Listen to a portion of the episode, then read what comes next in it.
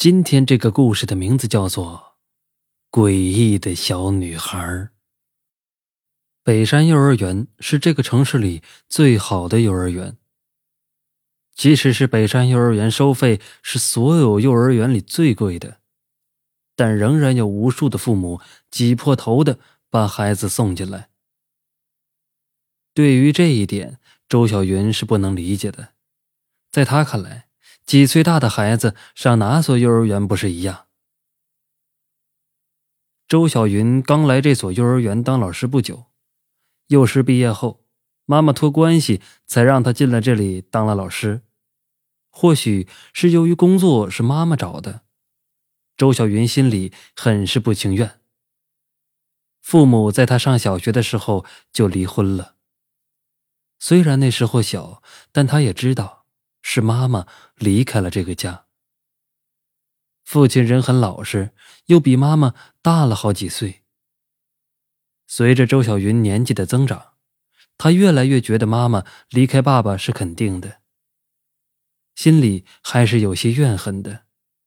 所以，即使妈妈从小在物质上给了她很多，但心里却还是同情爸爸。不过，幼儿园的待遇相当不错。对于周小云这样刚毕业的学生来说，一个月两千多的工资实在是让他很高兴。更别说第一次收到家长送来的东西以后，周小云别提多开心了。刚进幼儿园的他并不能单独带班，他跟着一个老师一起教小班的孩子。平时也就是带着孩子做做游戏、唱唱歌什么的。幼儿园里有一个叫程诗婉的小姑娘，五岁的孩子却非常内向，好几次让她起来唱歌，居然都吓得哭了起来。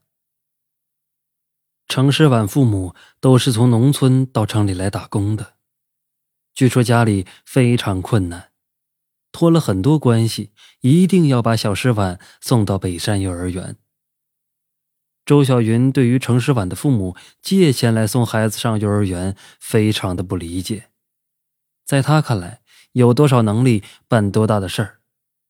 年轻的他并不能理解当父母的心情。而程诗婉长得非常可爱，圆圆的大眼睛，圆圆的脸蛋儿。再加上总是一副小可怜的样子，非常逗人喜爱。因此，周小云格外的注意小石婉。特别是最近几天，周小云觉得小石婉有些不对劲儿的地方。首先，是小石婉上课时注意力不集中。前天，他教孩子们唱歌的时候。发现小石碗的眼睛一直盯着窗户外面，唱歌也不好好唱。周小云走过去问他：“你怎么不好好唱歌呢？”小石碗听到他的话，这才回过头来，看了他一眼，也不说话，小嘴紧紧的抿着。周小云看他一副快要哭了的样子，赶紧安慰他：“老师没有骂你。”跟大家一起唱歌好不好？他刚走到前面，结果发现小石碗又转过了头，目不转睛的看着窗外。他顺着小石碗的目光看过去，外面是孩子们玩的小操场，一个人也没有。也不知道小石碗在看什么。周小云想，多半是惦记着出去玩吧。下课了，孩子们都跑出去玩，周小云也跟着跑了出去。当老师就是这样，要不时的关注着孩子们，生怕他们出了什么事儿。这时候，他发现小石碗一个人去了厕所。幼儿园虽然教过小朋友们上厕所，但是一般情况下。孩子们上厕所的时候，还是老师带着去的，所以周小云赶紧跟了上去。刚走到厕所门口，还没看到小石碗的人影，就听到了她的声音：“我五岁了，我爸爸最疼我了，我有糖果，你要吃吗？”始终是小石碗一个人在说话。周小云赶紧推门进去，就看到小石碗蹲在洗手池边上，嘴里念念有词。周小云走上前去问：“你上厕所了吗？要不要老师帮你？”谁知道小石碗对着镜子的方向嗯了一声，也不理周小云，转身便跑掉了。周小云心里真是有些气恼。这孩子最近怎么这么不乖？刚准备出去，突然想起刚才听到小吃碗好像是在和谁聊天似的，难道还有别的小孩子也在？他转身打开了一间间厕所的门，结果厕所里空无一人。周小云心里突然有些毛毛的。他想起以前上学时同学们在一起讲的鬼故事。他们说小孩都能看到一些大人们看不到的事情。难道小石碗看到什么了吗？如果是，那么刚才和小石碗聊天的是什么？周小云越想越怕，差点尖叫起来，一溜烟的跑了出去。出去一看，小石碗在和别的孩子在玩滑梯，脸上也露出了难得的笑容。看着小石碗可爱的笑容，周小云想，一定是自己多想了。大白天的，能有什么东西？不过，在小石碗的爸爸来接她的时候，周小云还是跟他说了最近小石碗反常的表现。小石碗的爸爸很生气。当场就骂了小石碗，小石碗抿着嘴却不哭。他爸爸一边骂一边跟周小云说对不起，弄得周小云有些尴尬，便说道：“没事的，小孩子嘛，没有关系。”直到父女俩走了，他才松了口气。不过第二天，他就发现自己昨天的行为根本没有用。诗晚上课的时候，照样盯着窗外看。最让他郁闷的是，到了下午，诗晚就不盯着窗外了，改盯着自己看。整整一个下午，只要是在教室里，诗晚的眼神就没有离开过自己。周小云发现自己被诗晚盯得有些发毛了。课间休息的时候。他把石婉拉到一边，问他：“石婉，你下午一直盯着老师做什么？怎么不好好上课呢？”小石婉细声细气地说：“我没有看老师。”周小云又问了几次，石婉都是这样的回答。最后，他都有些生气了，正想批评他两句。却看到石婉的眼神飘到了教室的角落，并且手还做了一个像是打招呼的动作。周小云顺着他的目光看过去，角落里放着一盆盆栽，却没有任何人。回到家里，周小云越想越怕。其实他自己也不过刚刚二十岁。还是个大孩子。想着这几天小石丸反常的表现，或许对别人来说不算什么，但周小云就是感到害怕。晚上躺在床上，心里像过电影一样，想象了很多恐怖的场景。他觉得小石丸一定看到了什么他看不到的东西。接下来，他格外的观察小石丸。几天下来，小石碗又好像并没有什么太反常的举动。这天早晨，石婉的爸爸送他来上学的时候，很不好意思的对周小云说：“晚上要晚点来接石婉，能不能帮忙多照看一会儿？”周小云正好晚上值班，就同意了。四点钟，幼儿园就放学了。不到一个小时，所有的孩子便全被家长接走了。周小云把诗婉带到教室，让她乖乖的坐在那里等爸爸来接，自己便在教室里收拾孩子们玩过的玩具和图书。无意中回头，看到诗婉自己一个人在玩拍手的游戏，你拍一，我拍一。一只小猫坐飞机，小石碗玩的津津有味儿，可是周小云却看得毛骨悚然。小石碗的对面是空气，他在跟空气拍手。其实小孩子有时候我们并不能理解，或许这只是小石碗自己的一种玩法，但因为前面的事儿。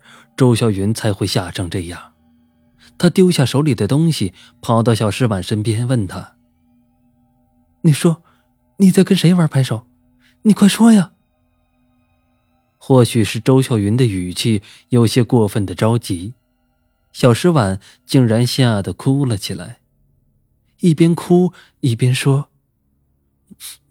等等我。”居然就这样跑了出去。周小云一屁股坐在地上，他听得很清楚。周小云跑出去前说的是：“等等我。”直到施婉的爸爸把他接走了，周小云还呆坐在教室里，想着这几天的事儿。周小云心里就一阵阵的发毛，他真希望自己是过于敏感了。或许小石丸只是有些自闭，一切都是自己瞎猜的。叹了口气，周小云站起来，心里想着明天一定要请假好好休息一天。这几天可把他折腾坏了，晚上根本就睡不好。收拾好东西，锁好了教室门，准备回家。天色已经有些晚了。就在他锁好门准备离开时，无意中回头从窗户里看了一眼教室。这一眼，他呆住了。从窗户里看过去，教室的角落里蹲着一个小女孩。这时候，小女孩好像也发现了周小云在看她，缓缓的抬起了头。咦？这不是小石碗吗？周小云赶紧打开门，心里想：这孩子真是不让人省心，什么时候偷跑回来的？走到教室一看，他彻底的傻眼了。教室里空空荡荡，哪有小石碗的身影？这一下，周小云吓得叫了起来，转身就跑了。跑到操场上。周小云看到守门的大爷，见到活人，他心里松了一口气，站在原地喘着粗气。守门的大爷走过来，问他怎么了。他想了半天，也不知道该怎么说，和大爷一起朝门外走去。都快走到门口了，鬼使神差的，他回头了。微暗的天色中。那个长颈鹿滑梯上坐着一个小女孩，正是施婉。周小云觉得自己都快崩溃了，这一次他头也不回的跑掉了。第二天，周小云便请假了，在家里怎么想也觉得这件事儿梗在心里，难受极了。于是他打通了诗婉爸爸的电话。问起了头天晚上他接走诗婉以后，诗婉是不是偷跑回幼儿园了？诗婉的爸爸很奇怪他会这样问，说小石碗一直跟他在一起，哪儿也没去。周小云被这个答案打击了，他敢肯定这孩子肯定有什么问题。又过了一天，周小云回到幼儿园。上课的时候看到了小石碗，可是这一次，周小云竟然害怕的发起抖来。下课以后，他找到了一起带班的老师，想了很久，把这件事情告诉了那位老师。谁知道，那位老师一听，竟然脸色也变了，说：“你也发现了，我也觉得这孩子有哪里不对劲儿。”听老师这样一说，周小云下定决心，这个幼儿园他是不能再待下去了。下午就找到校长要求辞职，校长说怎么也要干完这个月才能走。想着还要在这里待上十天左右，周小云心里就直发毛。下午放学的时候，小石碗的爸爸又来接他了。看到周小云，他爸爸主动走上前来，感谢前一天他对小石碗的照顾。周小云压根儿没认真听他说话，只是恐惧的盯着抱在他怀里的小石碗。这时候，他听到小石碗的爸爸说：“冯老师，谢谢你照顾小石碗。哎，要是小石碗的姐姐还活着，一定也非常喜欢你。”听到这儿，周小云突然眼前一亮，拉着他问：“你说什么？”他还有个姐姐吗？小石碗的爸爸说：“哎，是啊，和石婉是双胞胎，以前和石婉一起上幼儿园，可惜去年……哎。”这个年轻的男人叹了口气，接着说：“可惜，去年他掉进河里淹死了。”听到这儿，周小云觉得自己好像明白了。第二天，说什么也不干了。后来，周小云说起这件事儿，都还心有余悸的说：“他那天看到的，一定就是施婉的姐姐。”好了，这就是今天要为您讲的故事，我们下期再见。